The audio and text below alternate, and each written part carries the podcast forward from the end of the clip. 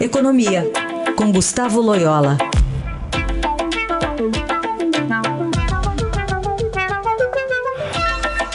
De volta das férias, bem-vindo. Bom dia, Loyola.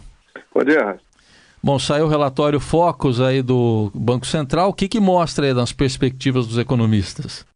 Bom, é, continua mostrando uma perspectiva positiva do lado da inflação e do lado do crescimento, né? Os últimos dados aí de inflação realmente foram bastante é, favoráveis e sempre abaixo das expectativas e isso está se refletindo aí nas projeções do, é, do, do né? Então, por, é, a, pre, a, previsão né, da inflação para esse ano, por exemplo, a, me, a mediana é 3,08 da semana passada é 13,14.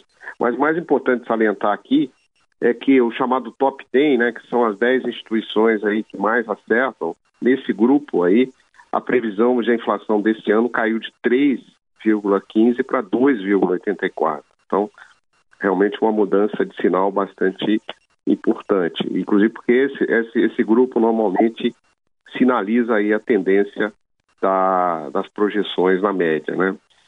Uh, também caiu a, as projeções para o ano que vem, de 4,15 para 4,12. Então, bastante tranquilo do lado da inflação. E, e até como reflexo disso, o, os analistas aí diminuíram também a projeção da taxa Selic para o ano que vem de 7,25% para 7%. Né? Esse ano ela se manteve em 7%. Tudo isso, aliás, em linha com as recentes declarações aí do presidente do Banco Central, Willa, Goldfein e, e também com a própria ata da última reunião do Copom. Então, realmente a trajetória de, de, juros em queda deve ser mantida nos próximos meses. Né?